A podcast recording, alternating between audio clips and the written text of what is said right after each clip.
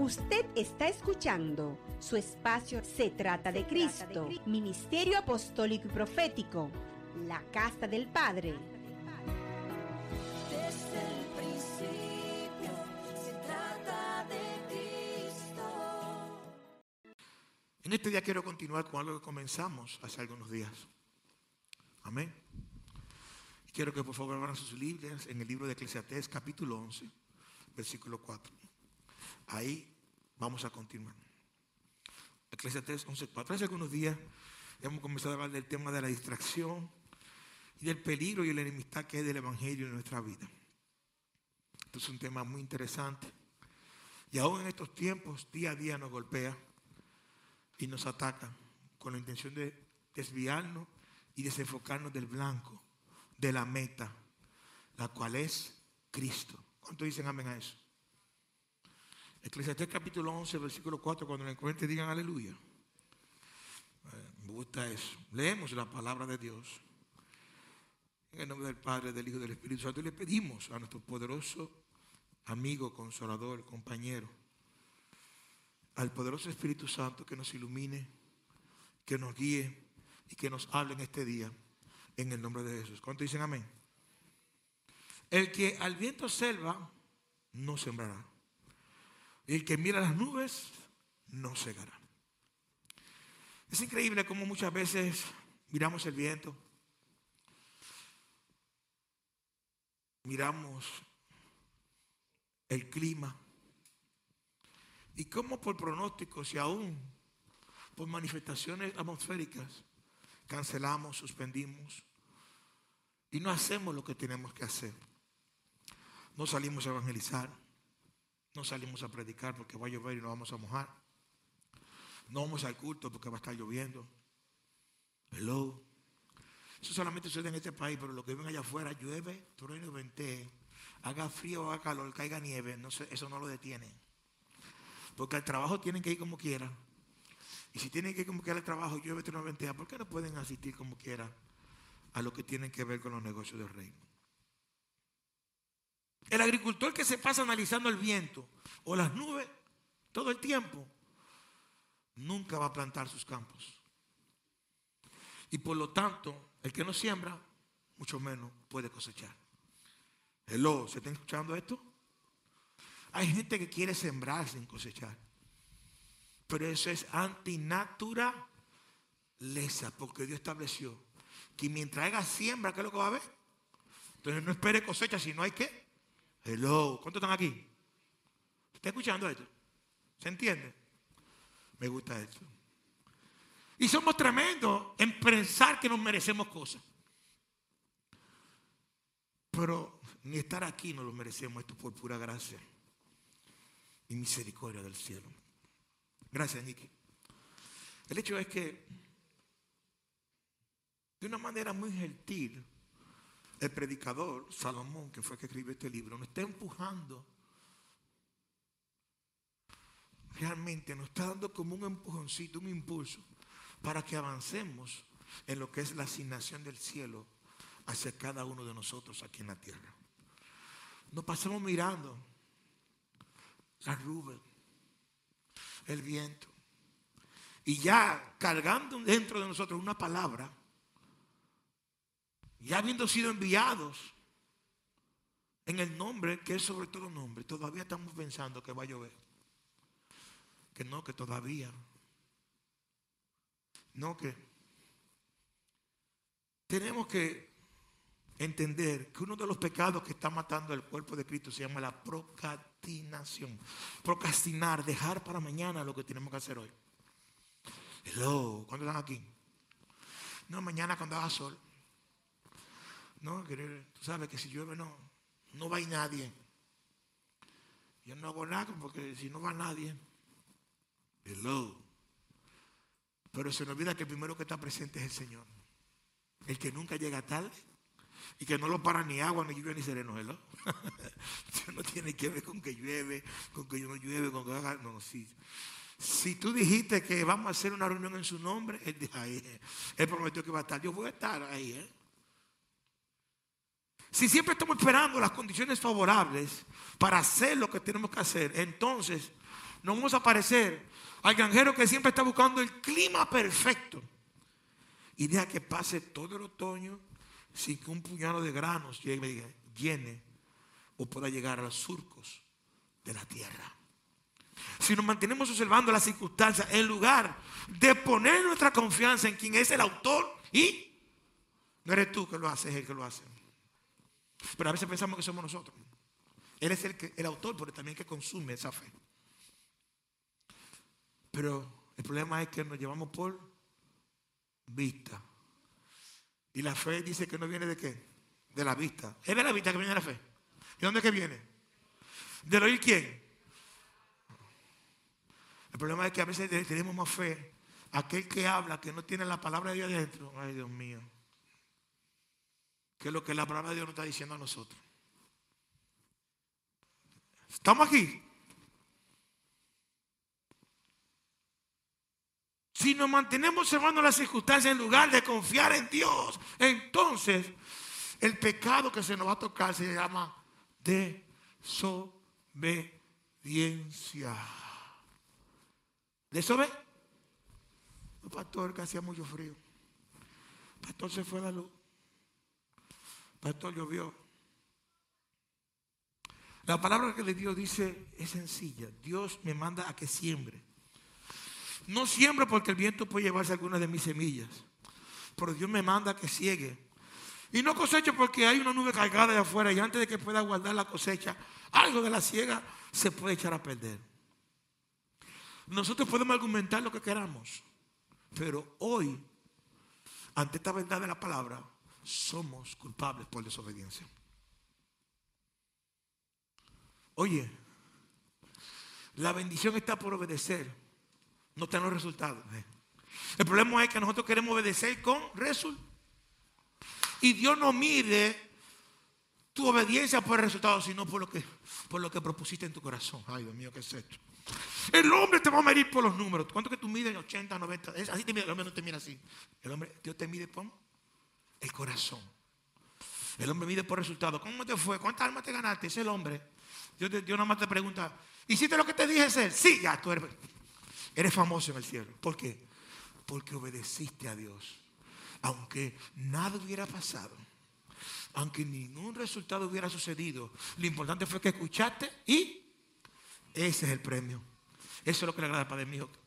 La semana pasada hablaba yo que ustedes me iban a matar de corazón, porque ustedes llegan sin avisarme que ustedes vienen. Entonces tú vas a ser el próximo culpable. Esta es una, tú eres otra y, y Wendy la semana pasada. Tres. Tengo tres culpables ya en mi corazón.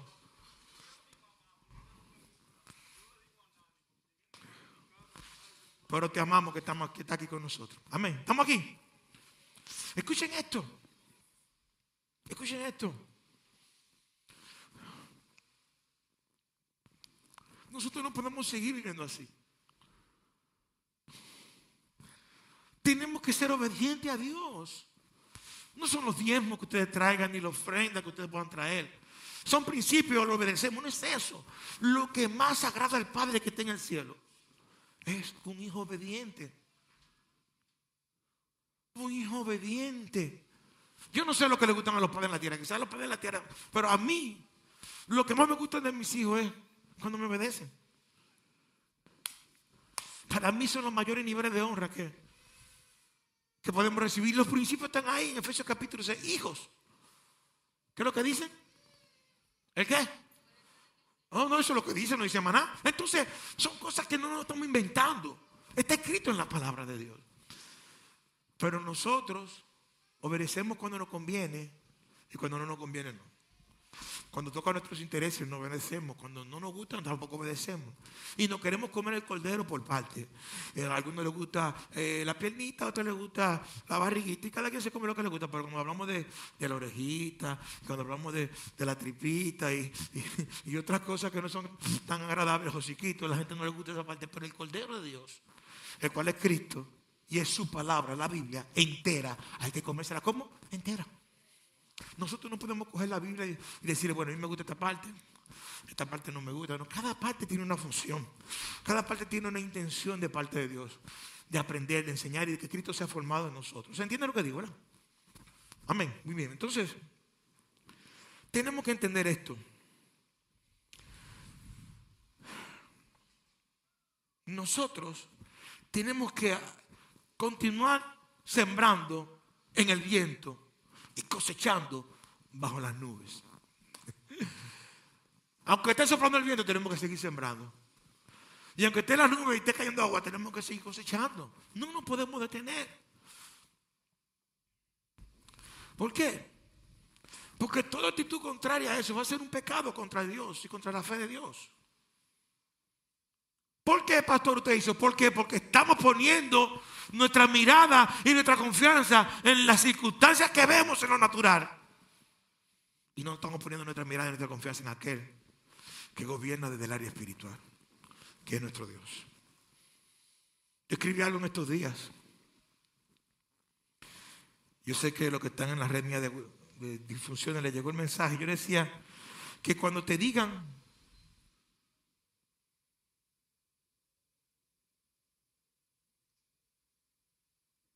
que cuando te digan que tú necesitas un mar de oportunidades para tú poder alcanzar tu sueño, respóndele que con solamente una gota de la gracia de Dios es suficiente.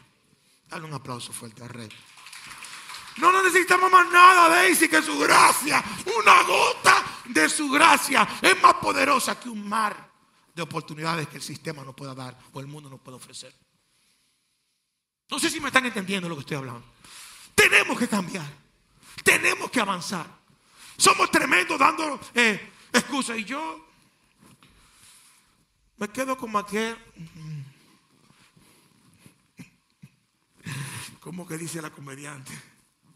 Me quedo boba. Boba. ¿Cómo que dice? Así mueve. Yo me quedo bobo.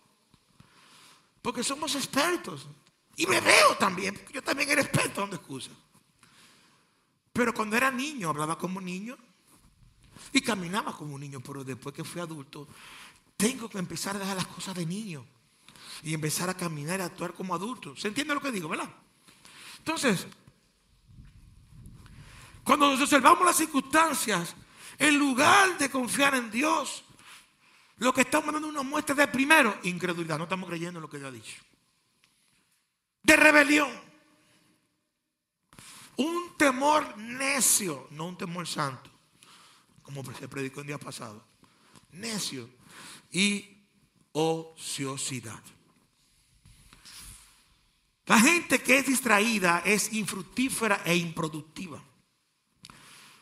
Desde que nacemos de nuevo por medio de Cristo, se nos hace partícipe de una vida impartida por Él, la que se conoce la vida Zoe de Dios. Cuando nacemos de madre y padre natural, hay una vida, un bio que nos permite movernos. Pero cuando nacemos de nuevo en Cristo, cuando recibimos a Jesús como nuestro Salvador personal y por obra y gracia del Espíritu nacemos de nuevo, recibimos una nueva vida. Se conoce como la vida Zoe de Dios, la vida de Cristo en nosotros. Es una nueva naturaleza espiritual, un espíritu recreado que viene a nuestro espíritu para ser desempacado y formado en el alma de manera tal que podamos expresar y manifestar al Cristo de la gloria que nos habita. Por lo tanto, cuando esto sucede, a los que nacen de nuevo, a los que recibieron a Jesús como su Salvador personal, aquellos que despertaron como, como, como parte de la familia de Dios, tienen una demanda. Se nos demanda un reenfoque. ¿En qué? Debemos de reenfocarnos de lo terrenal a lo celestial. ¿De qué? De lo temporal a lo eterno. ¿De qué? De lo que desaparece a lo que permanece en el tiempo. La pregunta es, ¿en qué estamos enfocados? ¿En qué tenemos nuestra mirada? Esta pandemia vino desbaratando todos los sistemas de enfoque que teníamos. Se cayeron todos con intención de reenfocarnos. Vino a desbaratar los altares de nuestro corazón y derrumbar todos los ídolos, porque sigue habiendo esta guerra de altares. En el altar te conocí, no solamente estoy hablando de un lugar físico, no, no, mi altar, mi corazón es el altar de Dios. ¿Cuál es el ídolo? ¿Qué es lo que más tiempo le dedicamos? ¿A qué es lo que no tenemos, qué es lo que estamos enfocados? Está ahí, en nuestro corazón. Y esto viene a reenfocarnos. De un momento dado, el apóstol Dios es que tienen que entender que ya yo no vivo yo, es Cristo que vive en mí. Por lo tanto, lo que vivo ahora en la carne lo vivo en la fe del Hijo de Dios. Mi enfoque es radical, es Cristo. No que no cojas para allá, que te va a quedar palo. Y te va a llevar preso para allá, para, para Roma. Yo no tengo que ver con eso. Mi enfoque está en Cristo. Es para allá que voy. Hello. ¿Cuál es tu enfoque? ¿En hacer más dinero? ¿En tener más bienes eh, que perecen en el tiempo? ¿Cuál es tu enfoque? ¿En qué estás enfocado? Quiero que entiendan que un enfoque excesivo en lo material nos va a llevar a la esclavitud de la mente y del corazón. Sin embargo, el enfoque en lo celestial nos va a traer liberación del materialismo y de la ambición. La garantía de mantenernos enfocados en lo celestial y eterno se logra de una sola manera, mirando al que no se ve, al invisible. La mirada en el Señor, la mirada en Cristo. Señores, no miren al pastor, que el pastor es más malo que el hijo de Limber. Miren a Cristo. Su mirada tiene que estar puesta en Él. Él es el modelo. Él es el ejemplo. Él es el que nos habita y Él es el que dio su vida por nosotros. Su sangre fue derramada. Nos compró y está trabajando con nosotros. ¿Por qué? Porque Él viene a buscarnos de nuevo. Y viene a buscarnos a una iglesia pura, limpia y sin mancha. Y por eso tiene que lavarnos. ¿Y cómo nos lava? Dice la palabra, a través del lavamiento de su palabra. Es con esto que nos lava, con la palabra. Efesios capítulo 5. Entonces, día a día tenemos que lavarnos con la palabra de Dios. Porque aunque quizás, aunque quizás como dijo el Señor a, Pedro, tú no te tienes que lavar entero, porque ya tú te has lavado por la palabra, sino tienes que lavarte los pies. Aunque quizás hemos estado lavados entero por, por la palabra que hemos recibido, pero en nuestro caminar diario se nos ensucian los pies. Diariamente yo tengo un mal pensamiento, una mala mirada, una mala actitud. Respondo mal, me incomodo. Hello, yo no soy ustedes, yo estoy hablando de mí. Ustedes son santos, toditos y perfectos, soy yo. Y yo como cometo errores que, que a veces se ven sencillos, pero me ensucian los pies. Tengo que lavarme los pies. Tengo que ir a la presencia. Pedir perdón a Dios.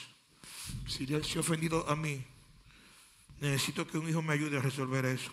Si, he ofendido a mi esposa, tengo que acercarme a ella y pedirle perdón. Amén.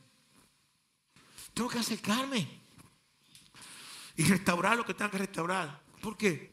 Porque Él viene en cualquier momento, no sabemos cuándo es que viene. Y tenemos que estar alineados, ¿sí o no?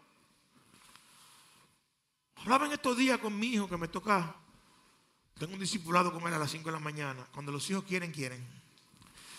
Porque se levanta a las 5 a que yo lo disipule de 5 a 6 de la mañana. Él busca el tiempo para eso. Y trabaja y todo, y viene a la capital y viene los fines de semana. cada vez que viene los sábados tú lo evangelizando. Invita a la iglesia, se va solo. Terrible, gloria a Dios. Va con el Señor y su esposa. El hecho es que, y Roberto, amén. Y el hecho es que cuando los hijos quieren, quieren. Se ponen, entienden la necesidad que hay en este tiempo. Y el, compromiso y la responsabilidad. Señor, esto es serio. A veces pensamos que solamente se recibirá a Cristo y ya, señores, en el momento que usted y yo recibimos a Jesús como nuestro Salvador personal, el compromiso que tenemos que asumir y la responsabilidad de la gracia de la vida de mi amado Alvin. Alvin, ¿verdad? Alvin, ¿qué tú te llamas? Elvin. En estos días me mandó una palabra que pronto viene ese mensaje, compromiso y responsabilidad. Eh, señores, ustedes tienen que entender que en el momento que usted y yo recibimos al Señor, oye, es un compromiso y una responsabilidad seria que asumimos. Y a veces pensamos que todo es fiesta, y que todo. No, esto es serio. Es serio. Muy serio. La garantía de mantenernos enfocados en lo celestial y eterno se logra, como dijo ahorita, mirando a Cristo, mirando al invisible. ¿Y cómo vamos a ver al que no se ve sencillo? Es por la fe. La certeza y la convicción de que, dale un aplauso al Señor. No hay otro mecanismo de mirar a Cristo que no sea a través de los ojos de la fe. Porque la fe es lo que te hace ver lo que no. Me gusta eso. Lo que tú no ves en lo natural, tú no puedes ver en lo espiritual. ¿Cuántos entienden esto? Abraham nunca había visto en lo natural una ciudad la celestial, pero en lo espiritual la vio y dijo, eso que hay atrás de ella que ando. siendo dueño de todo, caminó en la tierra como que nada le pertenecía. Hello. Y tú lo veías andando como si fuera un nómada. Armaba una carpa aquí. Y después recogía, armaba otra carpa allá. Oye, un mochilero de allá. Abraham era un mochilero en la tierra. El primer mochilero en la tierra fue Abraham. Hello. Y aquí de una donde quiera que queremos hacer una mansión nosotros. Y una cuestión, Abraham no estaba en eso. Porque Abraham no estaba detrás de lo que perece. Ni de lo temporal. A mi amada. Una bendición tener nuestra gente de la China por aquí. Te amo mucho. Sino que Abraham estaba detrás, ¿sabe de qué? Todo lo que permanece en el tiempo. Y es increíble. Y no era que andaba como un poliocero, ni mucho menos. Normal. Normal. Pero quiero que sepa que él, siendo dueño de todo, caminaba como si no fuera dueño de nada. Porque por la fe vio algo que permanece en el tiempo. Algo que tenía mucho más valor que todo lo que había recibido en la tierra. Era una ciudad santa. ¿Cuántos dicen aleluya a esto? No, no, dale un aplauso fuerte al rey. La Jerusalén celestial. Entonces, la única manera de poder ver a Cristo, su palabra, su promesa, lo que Él nos dice, es no poniendo la mirada en lo que se ve en lo natural, es a través de los ojos de la fe. Es lo único que nos permite poder mantener la mirada en Cristo. Solamente por medio de la fe. Lo primero que debe suceder para esto, para poder lograr un propósito en enfocarse en algo, es poder tener un objetivo. Yo estaba viendo una película ayer en Netflix. Es la historia de un jugador de fútbol italiano llamado Bayo, Robert Bayo, el divino, ¿verdad? Y aprendí algo tremendo. Yo siempre aprendo. Dios siempre me habla a través de todo. Tú tienes solamente que verlo a través de los ojos de la fe. Cuando tú ves las cosas a través de los ojos de la fe, tú vas a saber lo que se mueve, si el espíritu está operando, qué es lo que Dios está diciendo, lo que hay lo que no hay. Y este joven, cuando tenía tres años, su papá estaba viendo un mundial de fútbol donde Italia perdió. Y él estaba durmiendo, no vio el juego.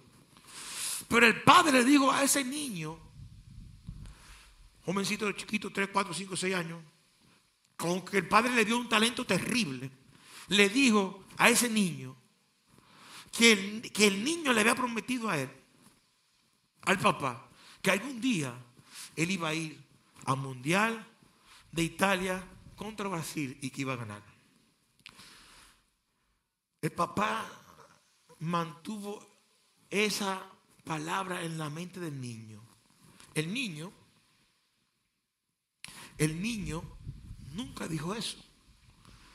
Pero el papá vio el talento en el niño y entendió que para el niño poder llegar tenían que ponerle una meta. Yo no estoy hablando que tú tienes que hablar, yo no estoy diciendo que tú tengas que decir mentira a tus hijos. No hay forma, no hay forma buena de hacer lo malo, porque él le dijo una mentira. Pero estoy hablando, quiero que ve, pongan, pongan la, mirada en lo que le quiero enseñar. Si tú y yo en esta tierra no tenemos una meta, no vamos a cumplir el propósito. Y la meta de nosotros tiene que ser cumplir el propósito de Dios aquí en la tierra. La meta de nosotros tiene que ser, amén, poder llegar a un, ver un día cara. Podemos tener todos los dones. Hello, estamos aquí. Y cargar todos los talentos del cielo. Pero si no tenemos una meta, seremos uno más. Yo no quiero que ustedes sean uno más. Yo quiero que mañana ustedes vean cara a cara al Padre. Yo quiero que mañana el Padre le diga, mi hijo amado, qué bueno que cumpliste con el propósito. No sé si me están entendiendo. Tenemos que tener una meta. Mi meta es cumplir la asignación que el cielo me ha dado. Más nada. Yo no quiero más nada de ahí. Y estoy trabajando en eso. Y el día que me dé otra, camino. ¿Por qué? Porque yo sé que es lo único que le agrada al Padre mío que yo sea obediente. Más nada. Yo no pretendo ser más allá de lo que Dios ha dicho que tengo que hacer. ¿Qué tú quieres que yo haga esto? Es por ahí que voy. Esa es mi meta. Entonces, yo sé que de una manera o de otra manera, algunos de ustedes, por no decir la mayoría, Dios le ha hablado. De una manera personal, Dios le ha hablado audiblemente. Hoy hablaba con mi mamá, me dijo, papi, tenía mucho tiempo que no escuchaba la voz de Dios audible. Y cuando me habló me asusté.